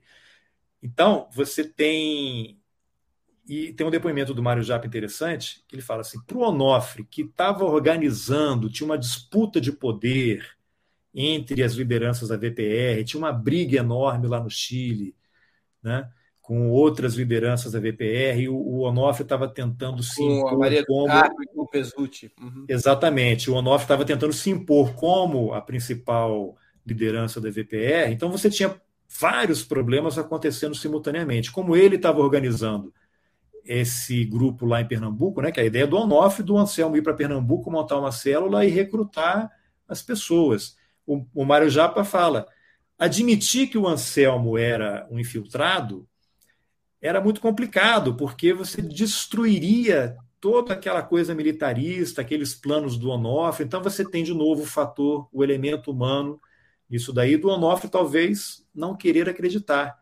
E o Onofre depois é destituído lá da, da VPR, dá uma confusão danada quando acontece o massacre da Chácara São Bento. São Bento. E o, o Onofre, depois tem o golpe no Chile, ele foge e vai para a Argentina, e lá ele é o quê? Cooptado, ele cai pelos relatos, tem o livro do Luiz Palmar, onde foi que vocês enterraram os nossos mortos, em que ele é enganado, em tese, pelo Alderi Vieira da Silva, que é um, um cara da Brigada Militar do, do, Rio Grande do Sul, né, da Polícia Militar do Rio Grande do Sul, infiltrado, que recruta ele, quase recruta o Aloysio Palmar, que teve um sexto sentido ali, que sumiu, e morrem mais cinco, seis pessoas ali na região de Medianeira, né, e o Onofre Pinto também é assassinado depois. Então o Onofre ele tem essa coisa de voltar para o Brasil, de poder fazer a, a, a luta armada, no momento em que ninguém mais queria voltar para o Brasil, as, as, as organizações estavam todas desmontadas, assassinadas, voltar para o Brasil era a morte certa, né? E o Onofre ele mantém essa linha e acaba levando a morte. Agora, muita gente acha que ele talvez não, não tenha morrido, até porque os corpos nunca apareceram, teriam sido é, enterrados é, havia, e jogados lá. Eu me lembro que o Gregório Bezerra, histórico líder do Partido Comunista, líder camponês. Também trocado pelo também embaixador trocado. americano, arrastado pelas ruas do Recife na ditadura. Amarrado. E, e o Gregório, eu ouvi da própria boca do Gregório no início dos anos 80. Pô, você é um privilegiado, hein? E que ele, eu, eu, era garoto e eu trabalhei com o Gregório é, um certo tempo, quando ele foi candidato a deputado em Pernambuco, em 1982. E o Gregório dizia que ele tinha uma fortíssima desconfiança sobre o Onofre Pinto desde a primeira vez que eu coloquei os olhos nele. Várias ele era um né? defensor de que o Onofre Pinto é, Era um era um do- infiltrado desde sempre. Era um agente da, da repressão desde sempre. Mas, É. enfim, não sei se ele tinha provas, eu acho que era a intuição de É, um. Inclusive, histórico. a, a- é, acho que é, me corrija se eu estiver errado, Dulce Maia, pode ser, que foi uma das trocadas pelo embaixador alemão e foi para a Argélia na cadeira de rodas, de tão torturada que estava. Ela, no fim da vida, ela morreu tem uns Não, não é a três, Dulce Maia, quatro é anos. a- Oi, esqueci o nome dela. Puxa. Não, não, era, era do, mas a Dulce Maia foi uma das trocadas. A Pode Dulce ser- Maia foi também, Talvez mas não foi ela a- que estivesse na cadeira de rodas. né? cadeira de roda é a Vera Silvia. Isso, isso, desculpa. Mas era a Dulce Maia, que no fim da vida ela já estava com um, um pouco de demência, uma confusão mental, ela não se lembrava. E eu cheguei a falar com ela por telefone, eu gostaria de entrevistá-la, mas por conta do estado dela, eu fiquei até preocupado assim, para preservá-la, né? Que ela não se lembrava das coisas. Ela mesma falou: eu tô, eu tô esquecendo, eu tô mal. Ela morreu meses depois. Mas nessa conversa por telefone, ela fez uma defesa ferrenha do Onofre. Ela, olha, uma coisa que eu quero dizer é que as pessoas falam do Onofre, que ele é isso e aquilo, mas eu quero registrar aqui o meu apoio, a minha confiança de que ele não é nada disso do que falam. Então você tem todo tipo de ilação e as desconfianças, né? O cara faz uma coisa e você, olha, ele fez isso porque é aquilo. Então, Deixa eu fazer uma outra pergunta. Você sentiu no Anselmo, em algum momento, ou por alguma questão, remorso? não. Nem Não, pela inclu- morte da Soledad? Não, inclusive conversando com o advogado dele, que atuou no caso lá na comissão de anistia, a gente fez uma entrevista rápida com o advogado para ele explicar o caso. O advogado falou que o Anselmo, quando mencionava a história da Soledad, ele chorava, que era uma, uma culpa que ele, que ele carregava e tal. Mas, assim, é, há perguntas que eu fiz sobre a relação dele com a Soledad que não entraram na série por decisão nossa, porque eu achei que seria desrespeitoso a memória da Soledad. Não é nada agressivo, grosseiro, não, né? Mas ele falando da relação com ela e a gente optou por não, não colocar, porque não faz sentido você dar esse tipo de palco para o Anselmo. Uma coisa é você fazer o que nós fizemos, que é deixar ele contar as mentiras, para depois ele ser desconstruído e deixar que ele mesmo se desminta. Outra coisa é você deixar ele num programa como Roda Viva, em que ele vai contar as mentiras, e aí você tem. Aí não, não quero fulanizar, porque são colegas jornalistas, não, não é nenhuma acusação e nem desrespeito, não. É uma observação muito objetiva em relação ao que eu acho esse tipo de programa.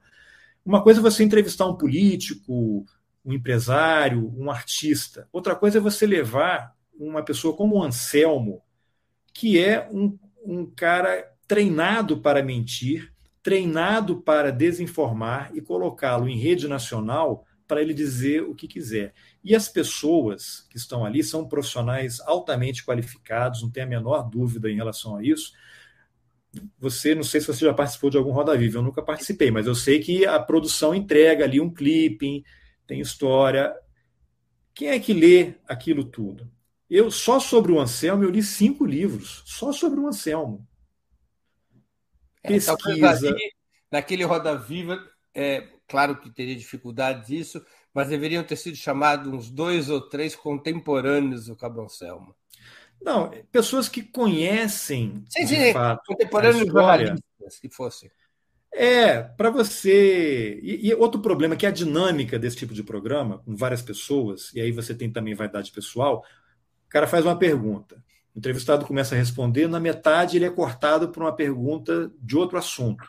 Aí ele começa a responder, é cortado por uma terceira pergunta. No final, ele tem dez perguntas que ele não respondeu. Né? E aí depois tem uma outra entrevista na Jovem Pan, aquele programa apresentado pelo Augusto Nunes, em que o Anselmo mente de uma forma, e aí as pessoas ficam perguntando: não, mas e Cuba? E você viu o Fidel, e o Fidel tinha uma, um crucifixo. Sim, mas o que é isso? Teve um jornalista lá que perguntou para o Anselmo o seguinte: que conselhos você daria para o presidente Bolsonaro? Como é que você coloca o Anselmo em rede nacional para falar o que ele quiser. Inclusive, ele mente do começo ao fim, inclusive em relação ao documento dele que ele dizia que não tinha, que nós encontramos durante a produção da série. Né? O Anselmo disse que foi ele que achou com a ajuda de um amigo. Ele estava impedido pelo contrato com a gente de contar histórias sobre a vida dele. Houve um contrato para compra dos direitos da história. E eu não sei, porque eu nunca mais tive contato com o Anselmo. Aí ele vai dar essa entrevista e conta uma mentira que ele e o amigo dele é que acharam o documento. Quer dizer, aí quem está assistindo aquilo, o Anselmo achou o documento dele, não é nada disso. Então, olha a responsabilidade ou a irresponsabilidade jornalística. Voltando ao tema do remorso.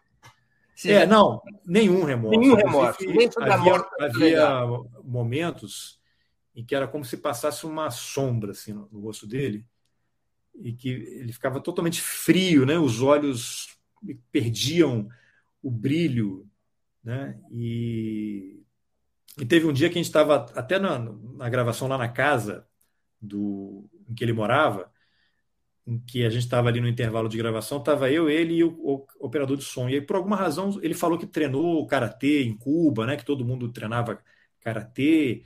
E a gente estava conversando o Anselmo, com 77 anos naquela época, 78, ele faz um, um movimento de um golpe de karatê, explica isso aqui é letal, uma coisa que iria no pescoço do operador de áudio. Aí eu vi assim, caramba, esse cara é imprevisível. Ele, você mudou a feição do rosto dele e ele, idoso, já faz um movimento com uma rapidez e com uma competência que são pequenos indícios assim que você vê a, a letalidade do, do, Anselmo, mas ele não, não tem remorso, ele fala, né? Não me arrependo de nada. Naquela época eu não estava confortável e agora eu não tenho nenhum arrependimento. Ele fez o que ele achou que tinha que fazer. Mesmo no que diz respeito à morte da Soledad, nenhum arrependimento. É, o, que ele, o que ele alega é que ele não achava que ela fosse ser morta. Inclusive no relatório de Paquera, que a gente eu coloquei ele para ler trechos do relatório de Paquera, inclusive no, tem um episódio em que ele lê exatamente esse trecho em que ele pede que a Soledad fosse poupada e enviada para Cuba. Só que ele diz que foi torturado. Tem gente que não acredita. Eu até pergunto para ele, mas Anselmo, você foi preso e torturado, como você diz. Você não sabia que quem cai, caísse nas mãos do Fleury seria torturado? Ele, é, mas eu não achava, porque a minha ideia era que eles seriam presos e não sei o quê. Então ele tenta resolver na cabeça dele argumentos e justificativas para o que ele fez. As pessoas tavam, eram presas para ser mortas. Né? Eram poucos os que sobreviviam em especial ali. a operação na chácara. Não, especialmente esse pessoal, esse pessoal desse núcleo. Uma coisa é você prender um estudante que está lá distribuindo panfleto. Outra coisa é você prender guerrilheiros. Todos eles, quase todos em Pernambuco, a Soledad, a Pauline, o Evaldo, o Eudaldo, eles haviam treinado guerrilha em Cuba. Quem passou por Cuba era terrorista para ser assassinado. Então, você dizer, eu achei que eles fossem ser só presos. Desculpa, mas. Então, ele resolveu essas coisas na cabeça dele para conseguir conviver com ele mesmo, né? para poder acordar no dia seguinte, levantar e, e repetir, né? como a gente abre a série, ele acorda ele fingindo, né, que está acordando, levantando da cama, e ela volta e repete, ele volta e repete a mesma cena, né, como um bom ator que ele diz ser. E ele chega a negar a, que a, gra a gravidez da, da Soledad, atribui a gravidez. Ele sempre negou. Ele disse que quem estava grávida era a Pauline, né? Então, a história da gravidez também, é, ela é muito polêmica. A própria Inhaçandi, que é a filha, é, tende a eu não diria que ela tem uma suspeita, mas ela gostaria de ter provas, né? um documento dali da, da polícia ou do exército dizendo que havia um feto como a advogada Mércia viu aos pés do corpo da Soledad. A própria Inhaçandi fala, será que era realmente a Soledad? Porque no dias depois da operação, os jornais publicaram fotos trocadas, trocaram o nome da Soledad com a Pauline. A Inhaçandi questiona, será que ela conhecia ela não conhecia pessoalmente a, a Soledad. Será que ela sabia quem era realmente a Soledad? E o Anselmo fala que quem estava grávida era a Pauline, e aí a própria Inha Sandi dá uma resposta. Para esse pessoal, quanto mais confusão, melhor. Quanto mais desinformação, melhor. Quanto mais uma pessoa disser uma coisa e outra disser outra, melhor. Porque a glória desses caras, desses agentes da repressão, principalmente os infiltrados, é que eles jamais sejam descobertos. A glória é o cara chegar aos 80 anos tendo sido infiltrado e ninguém descobrir que ele foi infiltrado, que ele atuou. O caso do Anselmo foi um. Não era para ter sido daquele jeito. Inclusive, o massacre ali na Chácara São Bento foi precipitado porque caiu ah, o disfarce do Anselmo. Chegaram as cartas lá, né? E aí, voltando, respondendo aquela sua pergunta inicial, a Soledad estava envolvida. A Inha Sandi acha que ela baixou a guarda e estava vivendo uma vida aparentemente normal, talvez apaixonada por ele, estava gostando daquilo e relaxou. E quando chega a carta, as duas cartas, uma era só para o Anselmo e para a Soledad, e a outra era para o. Quem levou foi o Jorge, irmão da Soledad, para entregar só para o pessoal da VPR. Carta essa em que haveria informação de que o Anselmo era infiltrado. E aí você começa a questionar, mas por quê? E aí o próprio Jorge diz que houve uma reunião antes em que o Evaldo, um dos militantes que tinha vindo de Cuba, e o Mário Japa fala, o Evaldo já saiu de Cuba com a informação de que o Anselmo era infiltrado. O Evaldo é um dos seis assassinados. Mortos lá, que era um ex-marinheiro também. Então ele, ele já teria chegado a Pernambuco com a informação de que o Anselmo era infiltrado. Aí você começa. Aí teria havido uma reunião em que o Evaldo cobra o Anselmo e fala essa informação, e depois ele some, tanto que ele não foi morto na chácara. A polícia mesmo criou a versão de que ele foi morto num dia seguinte, ele teria fugido do tiroteio. Quando o Evaldo cobra o Anselmo da infiltração, o Jorge fala, né, o irmão da Soledad, ele nunca mais foi visto, não apareceu mais em nenhuma reunião. Ou seja, como sabiam que o Evaldo tinha informação, a repressão já pegou o cara, manteve ele preso, tanto que tem as fotos do Evaldo muito forte, e depois ele magro, ele ficou preso até acontecer o massacre, assassinaram ele e jogaram o corpo lá em outro lugar, como se ele tivesse escapado do massacre, né? Mais um, uma peça de encenação. Então, é, você tem essas informações. Se o Evaldo de fato chegou de Cuba com a informação, por que, que já não chegou com a ordem? Olha, some todo mundo. Some todo mundo. É, é, muito intrigante a lentidão com a qual age a VPR é contra qualquer norma daquela época, contra absolutamente é. qualquer. O próprio Xizu Osávio Mário Japa fala contrariar qualquer regra básica de segurança, inclusive você reunir tantos quadros qualificados, né, como eles achavam que eram, num único lugar. Claro. Claro.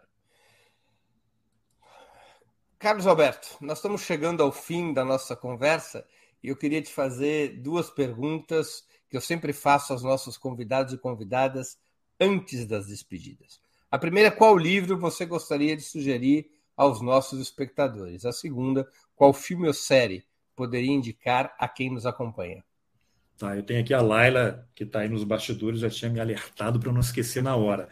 Tem um que eu sempre gosto de sugerir, que é esse aqui, o 1984 do George Orwell. Eu sei que ela está com uma versão diferente aí, mas tem uma frase fantástica aqui que acho que é muito atual, que é quem controla o, o passado controla o futuro, quem controla o presente controla o passado. Eu acho que tem tudo a ver com os tempos que nós estamos vivendo, porque esses militares aí, ao negarem que houve golpe, que houve ditadura, estão tentando, como eles controlam em tese este breve presente em que eles estão aí no comando, ao negarem isso, eles estão no presente tentando reescrever o passado. E se eles conseguem reescrever o passado, daqui a 30, 50 anos, alguém vai pegar esse material, mas não estou em ditadura, está aqui os caras.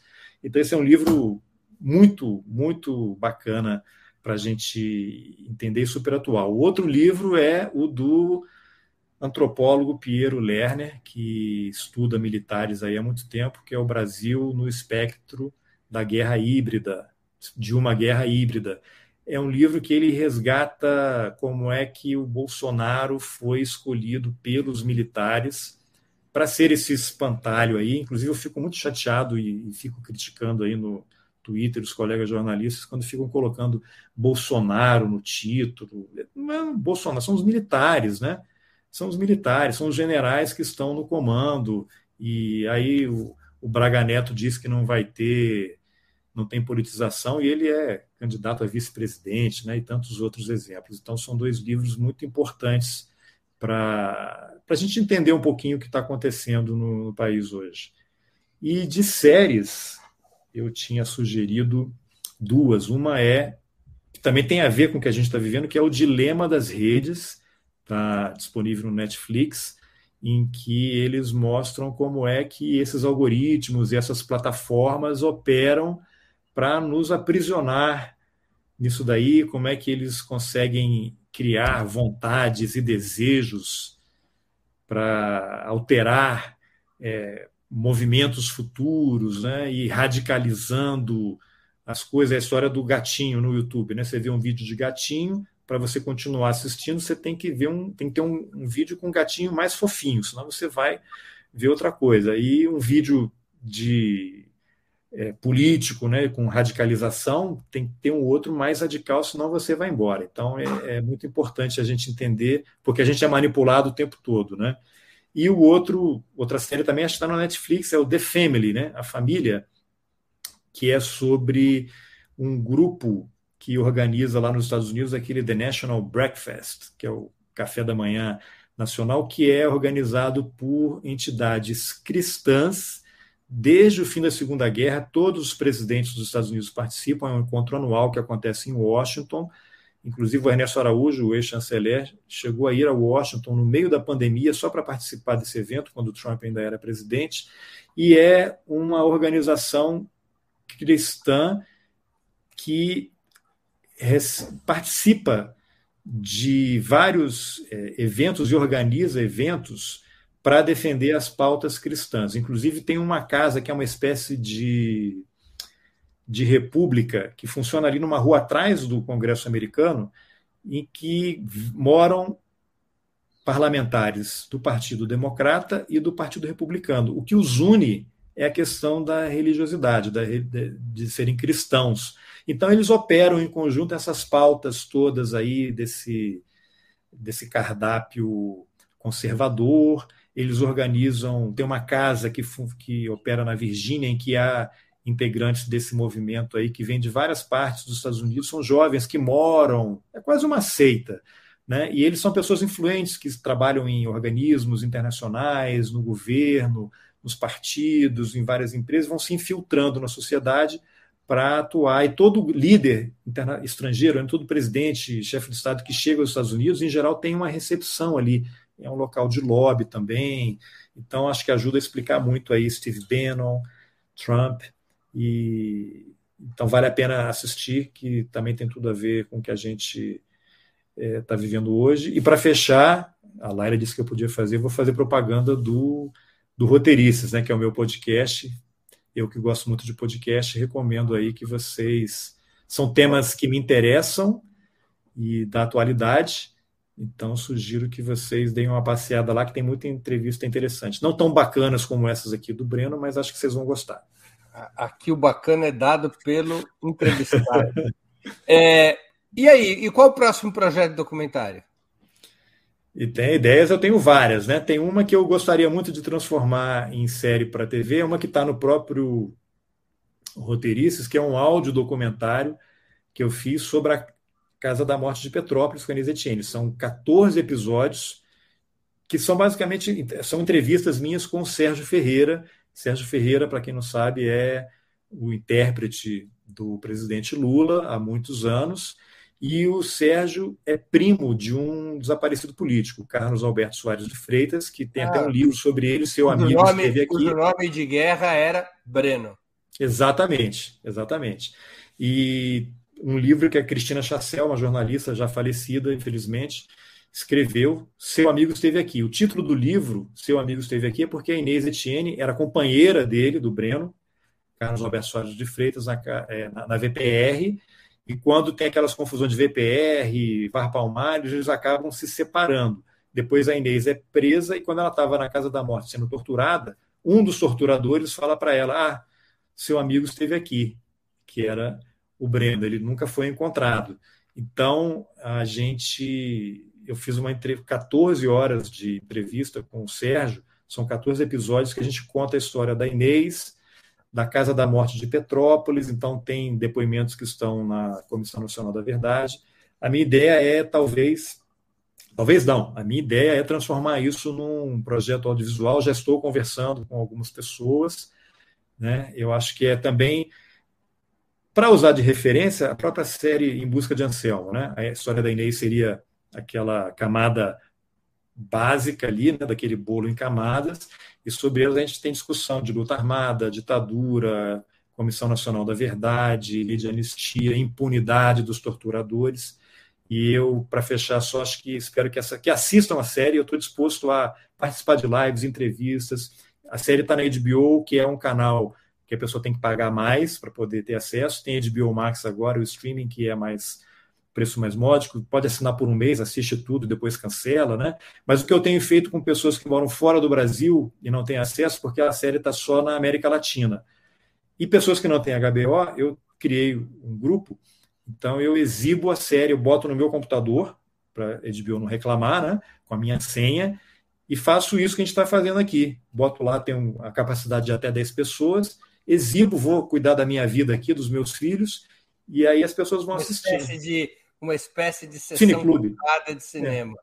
É. Exatamente, é uma alternativa. Então, eu gostaria muito que a série fosse exibida em faculdades, em Não, a escolas. Série, eu vou aqui dizer, é, é uma das melhores produções documentais que eu já vi nos últimos 20 anos. Obrigado. obrigado. Altíssima qualidade, sob qualquer ponto de vista, inclusive com técnicas de fotografia muito sofisticadas, de altíssima qualidade. É uma série que não dá para parar de assistir e é impactante.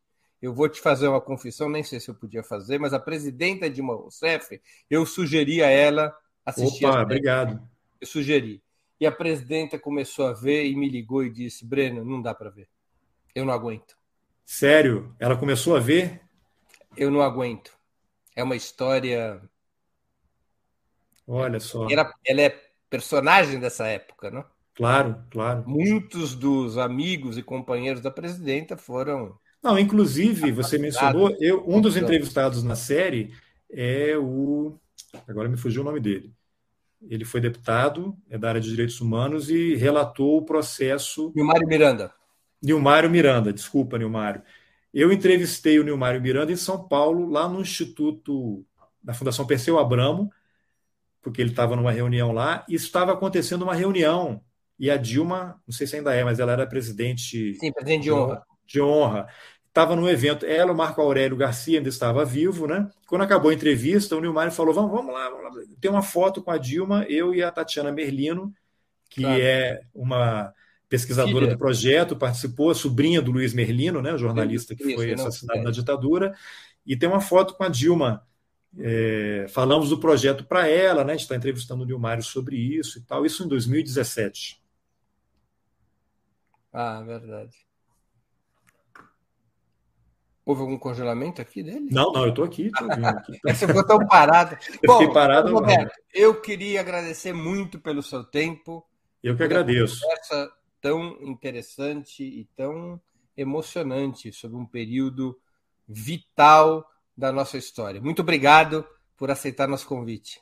Eu que agradeço, foi um prazer estar aqui. Sempre que precisarem, estou à disposição e assistam a série, me convidem para falar em escolas, faculdades, onde for necessário aí que, é, que eu vou. Eu vou pedir para a produção colocar de novo o trailer, que nós estamos agora com maior audiência do que no início, e vamos exibir, aí eu é. me despeço das pessoas. É. E outra, é, é, assim, eu vi que aqui no todo lado aqui o YouTube, muita gente perguntando, né? Mas eu não consegui ver. Escrevam para mim no, no Twitter que eu respondo. A gente conversa, todas as perguntas que tiverem aqui, me mandem que eu respondo a todos com o grande prazer. O endereço do Carlos Alberto no Twitter é arroba CAJR1569 arroba CAJR1569. Vou até colocar aqui no YouTube também, tá no, na página aqui. Eu pergunto para a produção, já estamos com o trailer pronto? Eu acho que estamos com alguma. Então bota, pode botar no ar, eu, eu me despeço do pessoal depois do trailer. Bora lá. Vamos exibir de novo o trailer de Em Busca de Anselmo, a história do maior traidor da esquerda brasileira. Alexandre da Silva Montenegro nasceu em Belém do São Francisco, Pernambuco, no dia 10 de fevereiro de 1945. Por que você está falando em terceira pessoa? Ele. tá bom. tá bom. Então vamos lá. É, a, a dá para vocês fazerem um corte? um Casa, take 2.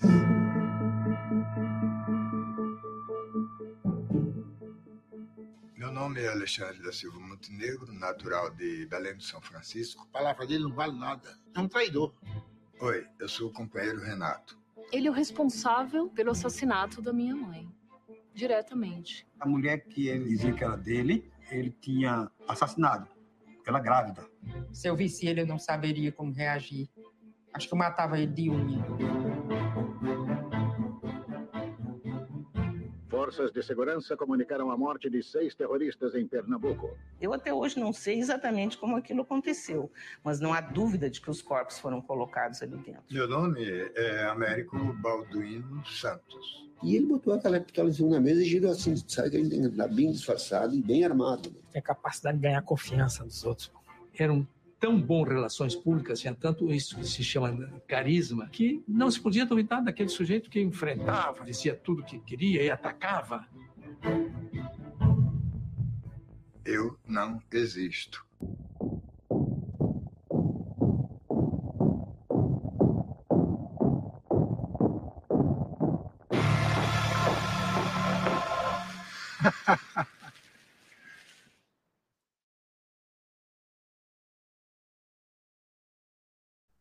Muito obrigado mais uma vez, Carlos Alberto. Boa Eu sorte. que agradeço. Foi um, um prazer participar aqui. Eu também agradeço a todos e todas que assistiram a esse programa, em especial aqueles que puderam fazer contribuições financeiras ao nosso site e ao canal de Ópera Mundi no YouTube. Sem vocês, nosso trabalho não seria possível e não faria sentido. Um grande abraço a todos e a todas. Para assistir novamente esse programa e a outras edições dos programas 20 Minutos, se inscreva no canal do Opera Mundi no YouTube. Curta e compartilhe nossos vídeos, deixe seus comentários. O jornalismo de Opera Mundi é mantido com o seu apoio. Faça uma assinatura solidária em www.operamundi.com.br. Com um pequeno valor mensal, você nos ajuda no desenvolvimento de um jornalismo independente e de qualidade. Obrigado pela audiência e até a próxima.